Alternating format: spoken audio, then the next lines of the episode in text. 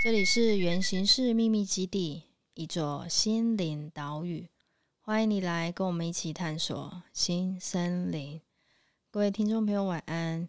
又来到我们植入文形式这一周的主题。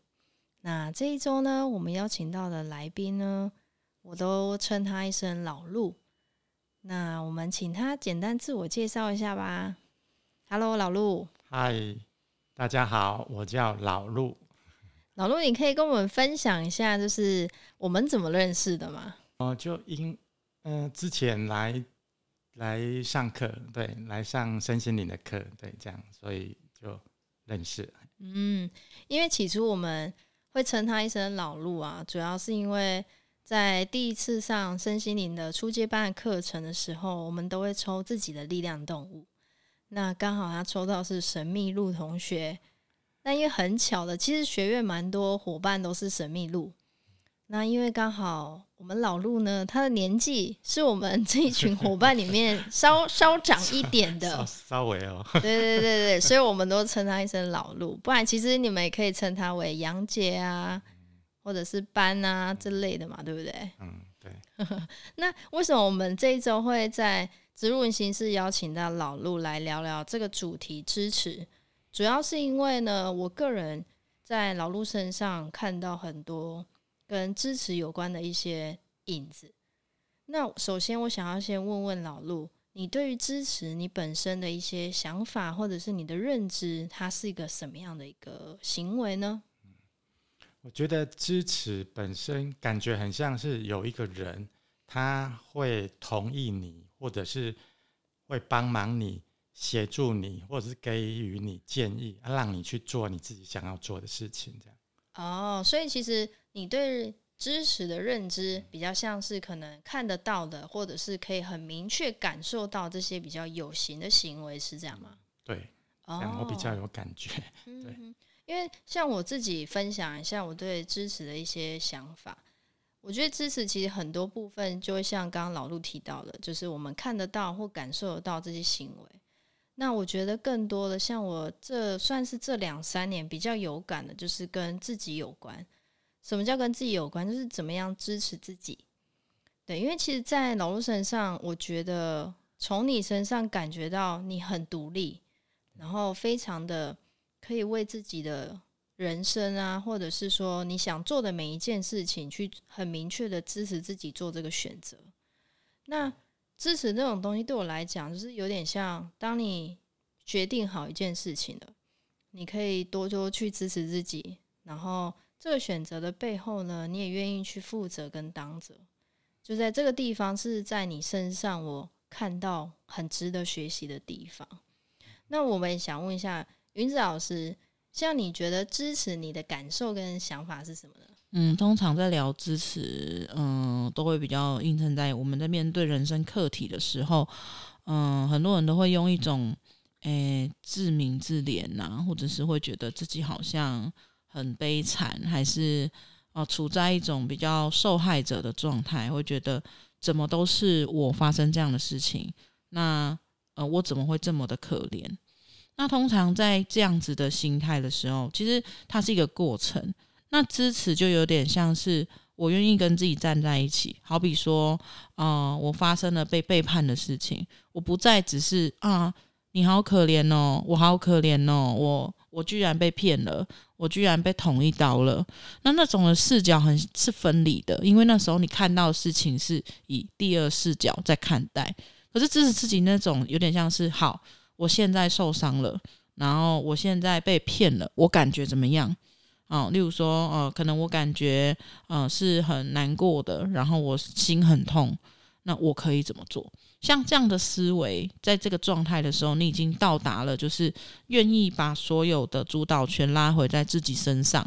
而不是还停留在伤痛的那个当下，然后我是抽离的。所以其实为什么会想要讨论支持这个话题，是很多时候如果我们连自己都不愿意去拉自己一把，或者是给自己那个力量，就算今天有再多的人在替你说话，甚至是身边再多人去支持你，你还是是很空洞的，然后那种感觉是很虚的，它并不是很直接，就是打在你心里的。那我觉得，其实像老陆这样子的学员呐、啊，很值得大家学习的地方是，他会在每一次的迷惘里面，或者是他想不透的时候，他不会只是丢了问题，然后直接请人家想办法。我觉得这个是一个很值得让人家去去赞扬、去学习的人这种精神，因为你不再只是用一种我只想索取。可是你会想办法去创造，对。然后我觉得像老陆这样的特质，学院里的蛮多学员都是会一直去去欣赏跟效仿的。对，因为刚刚云子老师分享这个，也是我近期蛮有感的一个一个话题啊，就是独处这件事情，你是不是可以明白说自己独处一个人的时候可以做什么事？那你会去想要做什么事？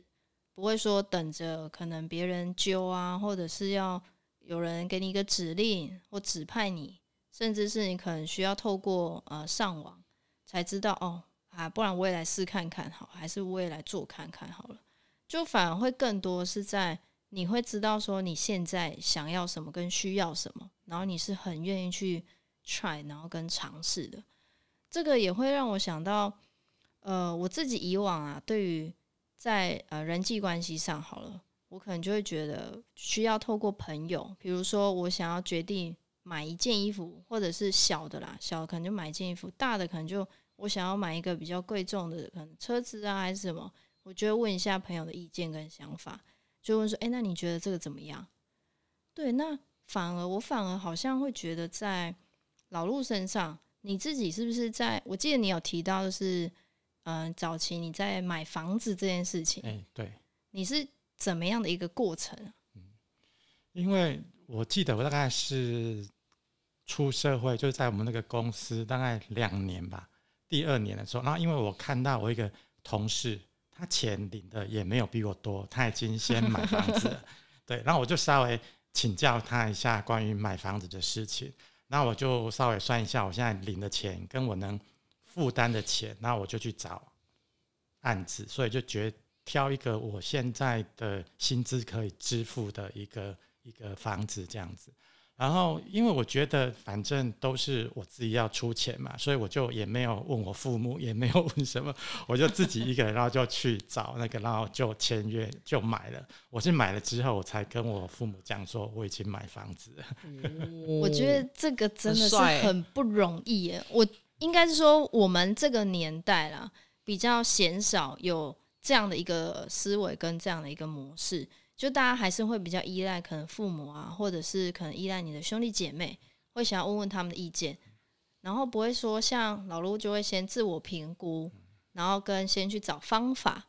先请教一下已经有有人完成的事情，诶，问他怎么做到的，然后你也会去观察。就会反而会多一点，就是自己的思维跟自己的一些自我意识去了解，说现在的自己是是不是可以做到，以及你也愿意去为着这个后面的贷款啊去负责跟努力。对，这这个部分其实是我觉得很多人需要去学习的地方，包含我觉得我自己也是真的。我现在如果要买一个房子，我不可能就是像老陆可以这样说哦，好，我其实 OK 每个月这样子领，然后。贷款付得出来，好，我就买了。不行哎、欸，就是真的很难吧？云子老师，你应该也觉得比较比较难一点哈。啊，我也是那种想干嘛就干嘛的人呐、啊。啊，真的吗？对啊，就不用问，不会问呢、欸。OK，那好像只有我没有 没有，我再跟两位学习一下 特质啦。然后就可能我对于自己的需要跟想要蛮清楚的。哦、oh, 嗯，我是对自己的想要很清楚，就是会觉得需要不清楚，就觉得自己想要好想要那买，但是可能会往往不不是那么的明确说这个真的是不是自己需要的。嗯、我觉得反而是在可能出社会之后，会开始慢慢去反思到自己的这些行为啊，或者是自己的一些这个状态，然后才开始可以慢慢的去调整啊。那以前可能真的学生时期没什么烦恼，想买什么就买什么，对，然后想干嘛就干嘛。可是现在比较多一层，会觉得自己是不是可以负担？对，那我们也来问问一下老陆，其实刚刚听到你的。呃，生活模式啊，包含你连买房子这么重大的事情都是自己一个人完成的，那是不是在你的这个家庭啊，或者是在这个教育方面，都是比较偏向让你自由发挥，还是说他们是用什么样的方式栽培你我们家的教育方式应该就是，我父母比较不会管我们的事情，你只要不要做错事，做一些让他们担心的事，然后他们就会。很放任你去做，然后因为我们可能像我也是真的有事情，我还是会稍微跟他们讲，当然是以能够解决的事啦。如果他们不能解决，我可能我我也会自己藏着这样子。然后我可能最多就是跟我跟我哥哥还是跟我姐姐讲，因为有时候跟父母讲，你知道他们没办法做到的时候，他们只是会会穷担心这样，然后他们很想帮你什么，可是他们又做不到这样子。哦，所以其实。在这个部分，我觉得应该说算可能大家会觉得嗯比较成熟一点啊，就会觉得说啊，你会先想过一轮，说其实父母亲是不是可以接受的，或者是他们是不是真的可以协助到自己的，那你也会先做个初步的判断。如果真的不行，那我何必要再把问题丢出来给别人呢？嗯你反而会让自己去想办法解决这样子。我是想到这个之前我看一个 YouTube 节目，然后是。马斯卡他正在为他新的创作专辑，然后做那个分享，就是上节目分享这样。然后那时候他专辑里面，他聊到他创作概念，就是回家这件事情其实是有压力的。我觉得还蛮酷的一个议题，因为他觉得好像很多人都要回家，然后就觉得回家是避风港还是干嘛？可是他完全另外一个思维，觉得。其实有时候回家，他反而变成是有更多的麻烦跟想法。但我觉得他讨论这个议题呢，是让我呃去思考到另外一个层面是，是不是我们对于很多的自己的关系人会有一些期待，或者是自己认为自己要满足这样的期待，所以就会把很多的心事或者是烦恼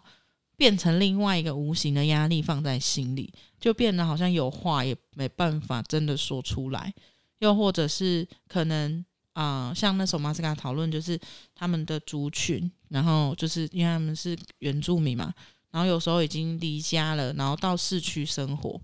那跟自己部落里的那些隔阂，或者是说就是他们观念上的一些落差，所以导致可能在相处上会有一些。就是摩擦这样子，或者是他们有提到说，嗯、像可能原住民他们，嗯、在市区的时候会有一些隔阂，是呃，你都是拿一些比较好的呃政府的补助，所以你拥有的比人家多，还是什么之类的，这类似这种话题。所以我觉得或许吧，最终还是要回到自己身上。那我觉得无论是那种会喜诶、呃、善于跟人家分享，还是不善于跟人家分享，最多还是来自于你在看待这件事情的时候，你的那个心是怎么样的，就是有没有把那一部分的自己给遗弃。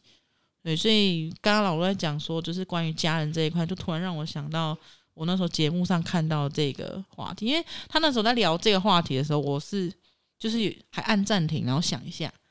就是去消化一下他在讲这个。这个创作理念的内容，就是嗯，里面的这种怎么感受到一些无奈，或者是有些矛盾这样子。嗯，我觉得这个家庭的一个模式啊，其实每一个人都不太一样。那想问一下老陆在，在呃你的家族当中，你是排行老几啊？老幺。哦，所以你前面是有有一个哥哥，两个姐姐。那所以你你们是算是比较同时间一起学上学呀、啊，还是说你们是算是年纪差比较多一点点？我们我哥哥最大，他是差我五岁，那再下来三岁，对，再来一岁，对。所以，所以，嗯、所以对你来讲，你可能比较常接触的是跟呃差一岁姐姐嘛？哎，三姐，对。哦。那像你跟他一起学习啊，或者是一起上下课这些，他算是你一个很好的一起上学的伙伴吗？应该也是啦，只是说我们还是不会说同时上下课啦，因为他可能如果说他比较早去学校，我可能睡得比较晚，所以我就会比较晚去，这样还还还还是都有那个时间差。那你们会一起学习吗？对，读书这类会一起？会，因为我跟我三姐，因为我们家房间不大够，所以我从小是跟我三姐住。就是睡在同一个房间这样子，所以我跟他算是，因为我们常常，因为你住在同一个房间，就常常就会吵一些很小的事情，两个就会吵，所以其实常常吵，其实以现在来讲，反而嘿，之前的吵反而造就你现在的感情是更好的。是是是，这之前就有聊过，就是可以吵架关系，然后吵不走的，真的才是比较密切的。真的，那姐姐这个角色啊，她对你来讲是。在很多，比如说你想要分享自己一些小心事或学校发生的事情，它会是你的首选吗？可是那个时候好像不会聊到心事啊这种事情呢，因为可能那个时候我们那时候就是都是考试啊，因为我们那时候就是升学生嘛，那种压力比较大啦，所以应该比较不会聊到，因为也没有时间去有所谓的一些。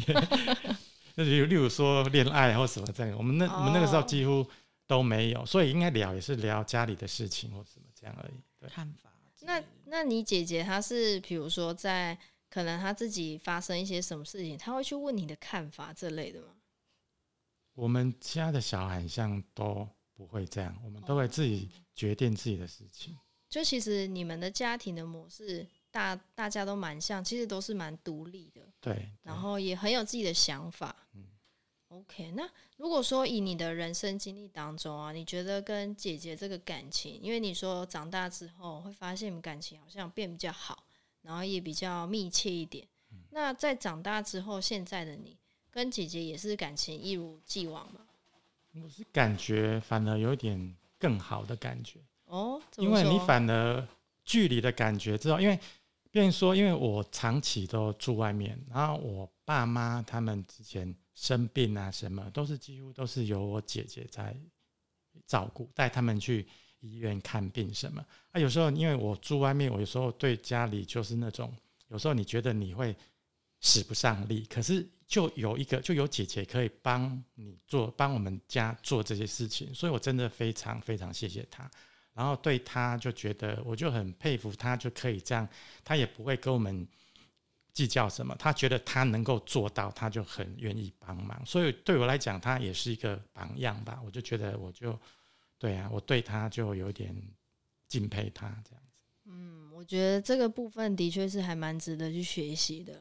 那姐姐对对你的角色来讲，也算是你内心会会想要去依赖，跟会觉得。他做的这些，可能帮忙家里也好，或者是跟你分享一些他自己的事情，或听你讲这些东西，对你来讲也是一个在内在给你一些支持的力量嘛？嗯，有，应该都有，虽然没有很实际的行动做什么，可是他应该也知道说，例如我现在也是自己一个人住，然后有时候他就会约我吃个饭啊，然后就有时候就会这样问问一下，所以虽然没有很。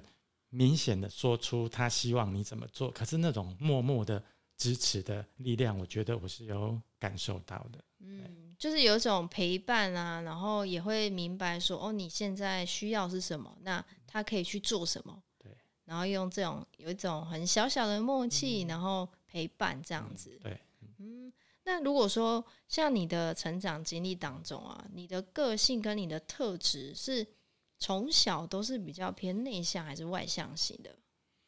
我应该是说，其实我是应该也是算偏内向，而只是说大概小学、国中这个阶段还是个呃、欸、个性上有点比较冲啊。我觉得最大的改变是我当兵两年吧，嗯、因为当兵我们那个。年代 现在都四个月而已。我们那个年代至少都是两年的，然后你比较衰，你有时候抽签你会抽到三年，然后可能要到外外岛去，对啊。然后因为我们那个年代又有一点比较惨，是我们那时候那个学长学弟是非常重，然后申诉制度又比较少，所以我们比较菜的都会被比较老的欺负。啊，除了被菜鸟欺负那个。连上的长官他也会对于菜鸟都会比较会压，比如说会可能就是要你听话什么，所以管教真的非常严格。所以我在当兵那两年，真的让我个性上最大的改变是我之前比较冲的脾气就慢慢被磨掉，压下来，对，就被磨被磨掉。对，所以我后来是觉得，我当兵唯一唯一的好处就是把我的个性磨掉非常多，让自己能够能够嗯忍耐力变得比较大，这样子。如果是这样的话，那你那两年会不会有压抑很多一些感受 或情绪呢？有啊，我就很想到，因为我们那时候刚下部队，然后是被抄的最严重的时候，然后我们同梯有三个人，然后我们自己默默有在聊说，我们可不可以要请一个杀手去把我们那个士官长杀掉，这样子。天哪，好可怕哦！真的那种压力真的非常大，这样子。精神折磨。对对对。嗯，那后来长大，然后呃，当完兵，然后出社会了，你觉得你的个性就是开始变得愿意去比较忍让啊，或者是迎合？对，那你这样的自己，你是喜欢的吗？我觉得喜欢，因为我之前我就后来想说，我如果没有经过这两年这样被被。那有这种磨练，磨练，对对，忽然想不出什么词，真的 对，然后就觉得说，如果我没有被磨练过，我可能对人的方面，我的个性就会变得比较冲，我可能有时候会讲了一些不该讲的话。然后现在出社会之后，你就会觉得你会开始去替别人想，人家做了什么事情，你就会自己先回想一下他做的原因是什么，然后你再看什么，然后再去做应对，这样子。你说你之前个性比较冲动，嗯，那你有什么真的很冲动的事情，然后让你现在会觉得哦，怎么当初为什么会那么那么的直爽，然后个性是很直接的？我觉得那种直接应该是不大好，因为我那时候就会很会骂人，就是一直骂人，知道吗？就是他做什么事你不大爽，你就骂啊，骂有时候是又是骂一些比较不好听的话，因为。针对他人的长相、哦、样子啊，啊。点点，对对对，你就会讲这样，就是因为你，可是你现在事后你会觉得啊，真的就是少年时候就是不懂事，年少不轻狂，那是保护自己的模式啊。对对对，只是就是会比较想要表达自己的不满，对。对，不会说像像当兵那样子把你磨的说你连。表达不满的勇气都没有了，这样子。嗯，那现在的你是可能在，比如说，当还是有遇到一些让你自己不太舒服的一些事件的时候，你会现在会用什么样的方式来做应对？应该是先看我有没有办法解决。可是我我自己比较偏向，我现在我会找人去聊。我觉得我一定要把自己的一些东西跟别人讲。我比较难这种憋着的那种人，因为憋着我知道我自己很痛苦。我不管对方，当然我会找一个我信任的人，然后我不管他对方能不能帮我解决，我一定要先把我的想法先跟他讲，先输出。对，然后我觉得说至少有个人先懂我现在是什么状况，之后我可能再找用我自己的方法再去找说怎么解决这样子。因为刚刚老陆提到这个，就是其实我们人其实都不是万能的。我们是群居动物，我们很需要透过不同的关系也好，或者事件可能去学习。那刚刚老陆提到说，如果当他在遇到一些状况很不如意，或者是有一点烦恼的时候，可能会想要问一下周旁的可能信任的朋友或家人。那我觉得这个过程其实都是算支持的一种，因为对方就算没有给你任何的。回应也好，或者是他没有给予说叫你该怎么做，那我觉得这个存在其实对我来讲，我也是很需要的，就会觉得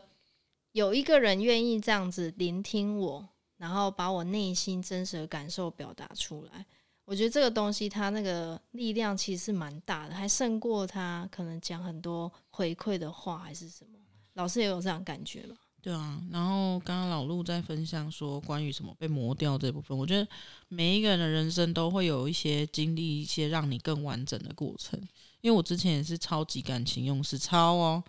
就是只有感性没有理性这一种。然后有时候其实是为了团队，或者是为了就是啊、那一口气，就变得很笨的在执行一些事情。然后嗯、是自己步入职场之后被长官赏识嘛，然后开始会带团队。那我又是那种，因为我是老二心态、老二哲学的人，但我被拱到一个就是可能是管理职权，或者是要当老大、船长的位置的时候，我那个那个责任心爆棚起来，我我又又开始失控，这样子就会想要捍卫，然后想要捍卫的时候又开始脑冲，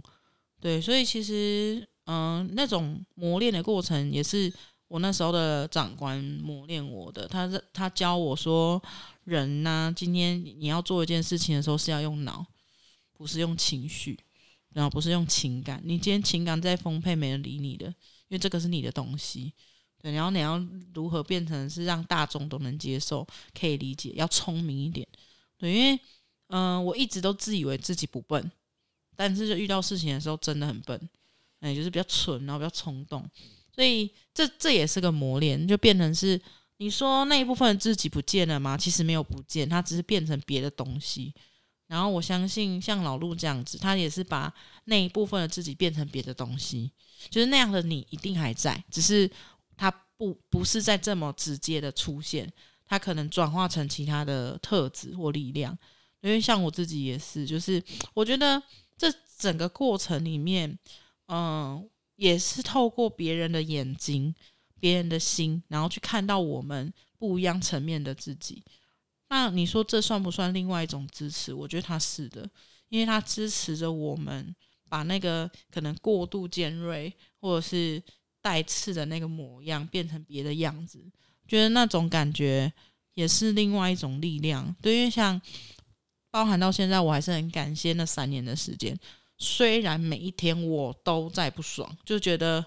天哪，就是我这样日子要过多久？为什么有话就不能直接说？为什么要在那边拐弯抹角？我都快发疯了。可是真的很感谢那三年，如果没有那三年的磨练，不会有现在的我。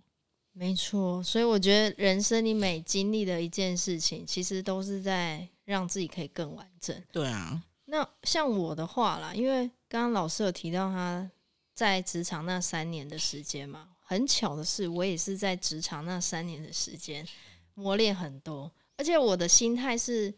当下当时候会觉得我就是要争那一口气，或者是我就想要把自己真实的想法表达出来，可是反而好像那个结果又不是自己可以承担的，就自己还会后悔，就在年轻的时候都会有这样的一个状态跟一个过程啊。那慢慢的，我反而就开始好，我被磨一个角，那我就忍着不说了。可是忍着不不说之后呢，我反而内在又觉得我没有一个窗出口，跟没有一个窗口可以去抒发。然后我就开始会自问自己说：没有，我有时候还会问老天爷，我就会说，到底为什么我要在这里？有时候就还会去思考我为什么要存在，然后我的价值在哪？就是当。每个人都会有这个过程啊，我认为，只是说后来的你是不是真的找回自己，然后把力量拿回自己身上，也真的去支持自己，说我现在是这样的一个状态，那我可以怎么做？下一步怎么执行？就是我觉得这个是每个人成长过程都可能会遇到的状况啊。那像老陆你刚刚提到说，呃，当兵那两年，其实给你的一些震撼教育，或者是说那些磨练。改变了现在自己。那对于你来说，以目前啊，你的人生经历当中，有没有那一个真的给你很多默默的力量，然后是让你觉得自己可以继续努力，或者是真的觉得可以自己再去学习跟突破的一个对象？像你之前有提到过说，呃，你可能在跟家人相处啊，或者是说，像你可能觉得，诶，姐姐是你一个很好的榜样，那你也会希望自己可能。在姐姐身上的特质去学习，或者是说成为像她一样的人吗？嗯，对，应该是说有对。如果说我会希望自己说可以，我对我自己的期许应该是说我不麻烦到别人，然后我可以把自己做好。我先照顾好自己之后，我再去照顾好别人。因为我很像是一个很怕会麻烦到别人的人，所以我都是就像我可以这样变说，我自己生活自己住了大概二十多年嘛，我都是讲说，反正我自己住的时候，我就自己把自己照顾好。我回家，我父母我就尽量不要让他们听到一些负面的东西，然后我就是跟他们讲我很好啊这样子，然后我就希望也希望我还有我有那个力量再去照顾好他们这样子。嗯，所以就是，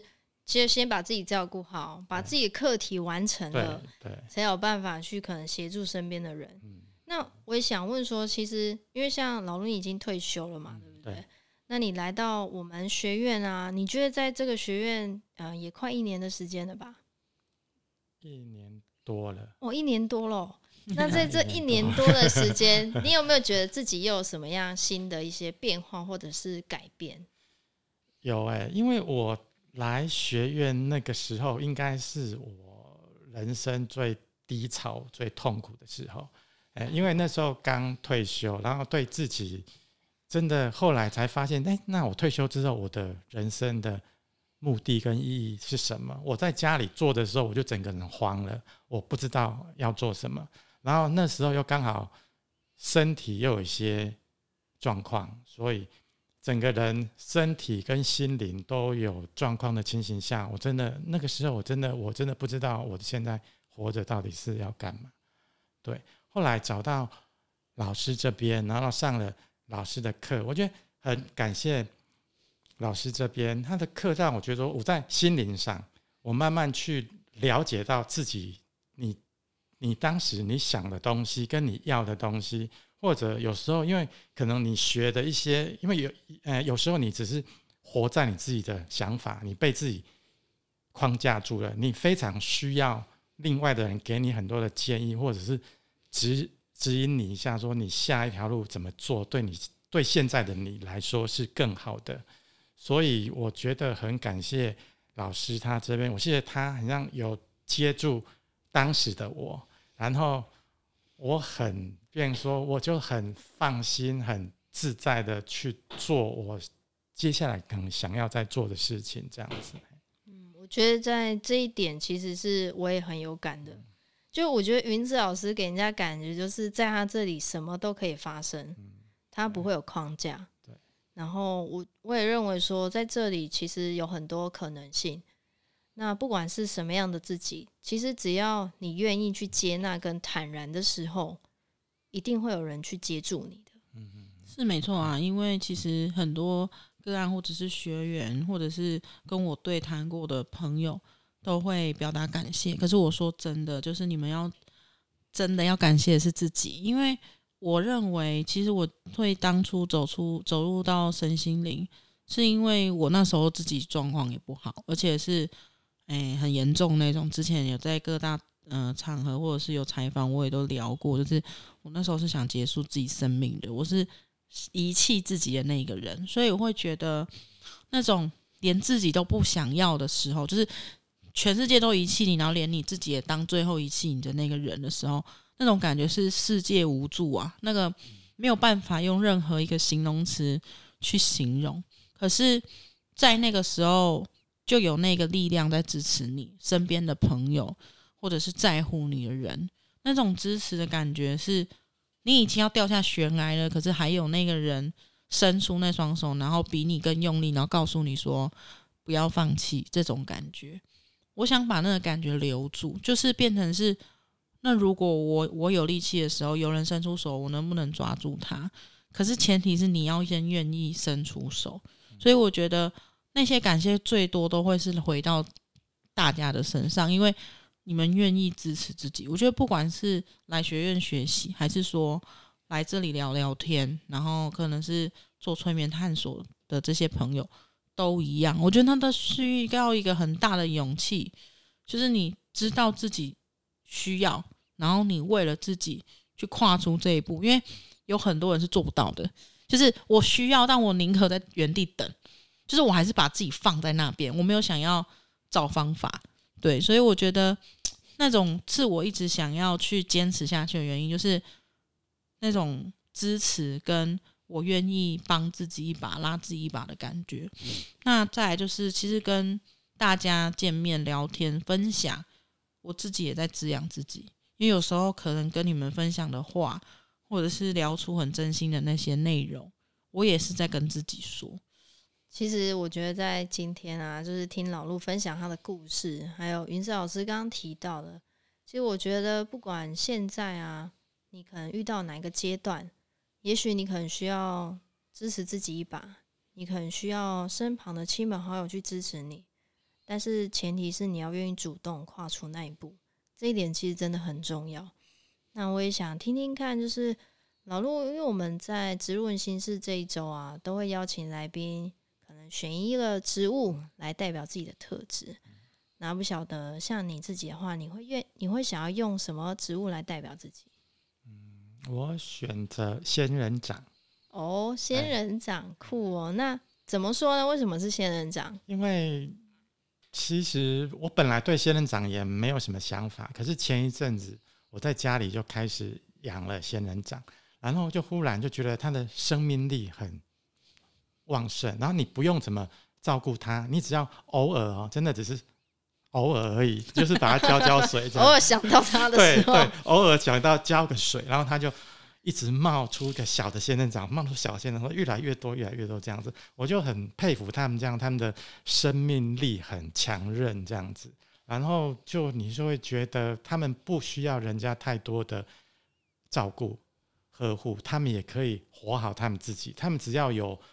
阳光跟水，他们也不用贪求说很多的养分什么，然后他们就可以活得好好的这样子。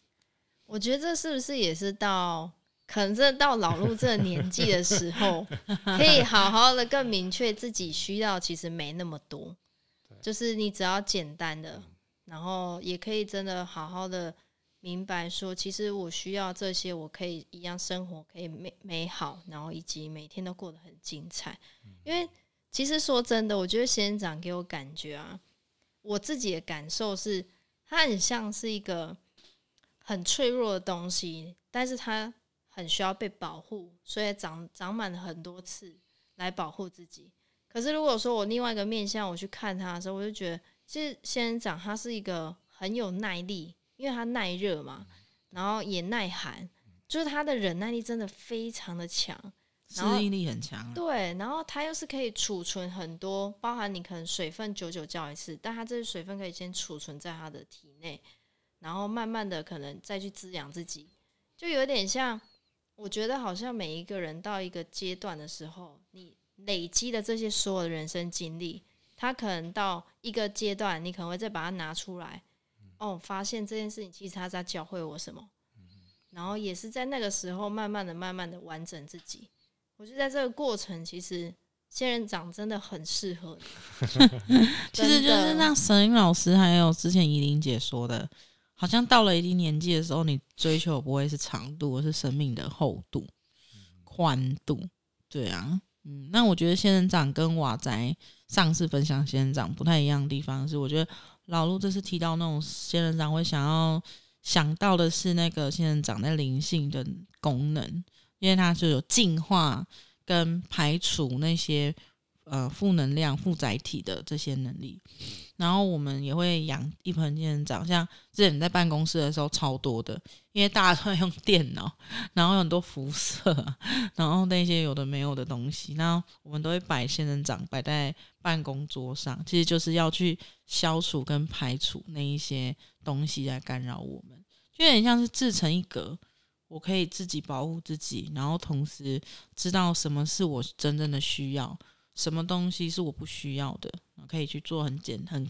很直接的断舍离啊。然后其实生命到一定厚度的时候，好像都可以这么的泰然。而且我发现，如果是这个这样的一个思维的时候，其实你也会用自己的方式去分享，然后把这样的思维传承下去，可以让更多人去了解到，其实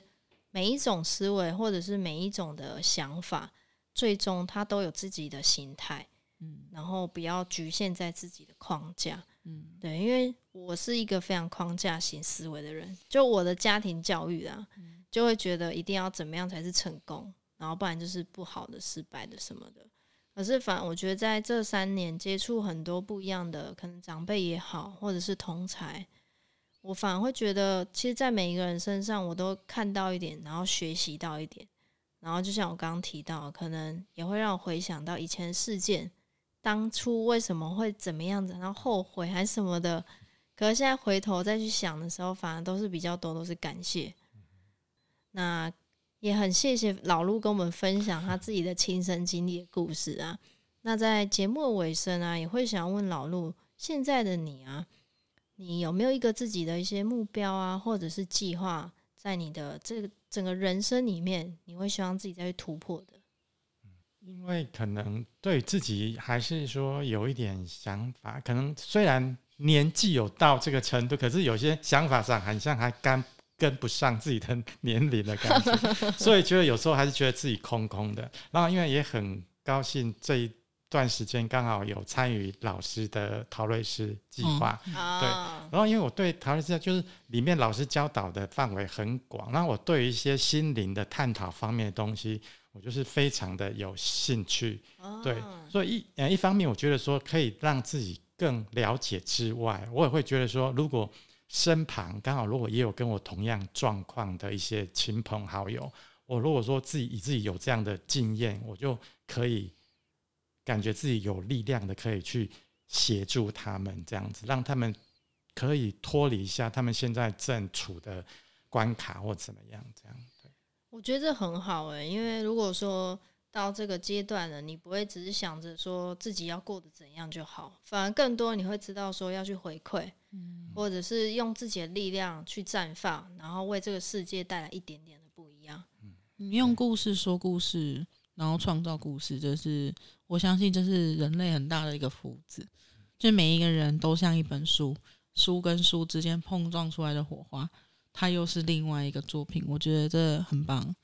对啊，所以。支持你，谢谢老师。真的也真的希望老陆，如果真的有一天啊，你可以突破自己，也可以办一场演讲，就是那个演讲的，我帮你办。真的，我觉得就是分享，我会吓死。我觉得那个是突破，然后也给自己一个目标吧，就是你学习到这些，然后你可以把它变成自己的完整的一本故事书，然后在一个机会下，然后分享。就也不用说把它当成演讲吧，嗯、我觉得可以把它当成一个分享会，嗯、然后让大家来看看老陆这一本故事书。嗯，就是讲完之后，然后自己先落泪，这样 太感人了。我的人生怎么样？这样子。对，那最后真的很谢谢老陆来到我们节目，跟我们听众朋友还有我跟云子老师分享这么多很有深度的故事。嗯、谢谢你们。好，那感谢今天参与。节目的听众们，那我们同一时间我们会把那个日常文魔法更新到我们节目上，因为前阵子确诊，所以整个行程大乱掉。但是一样就是该给你们的不会漏，好吗？那一样就是要追踪我们的最新资讯，然后不要漏掉我们的日常文魔法很精彩的情境式探索哟。那我们节目见啦，拜拜，拜拜，拜拜。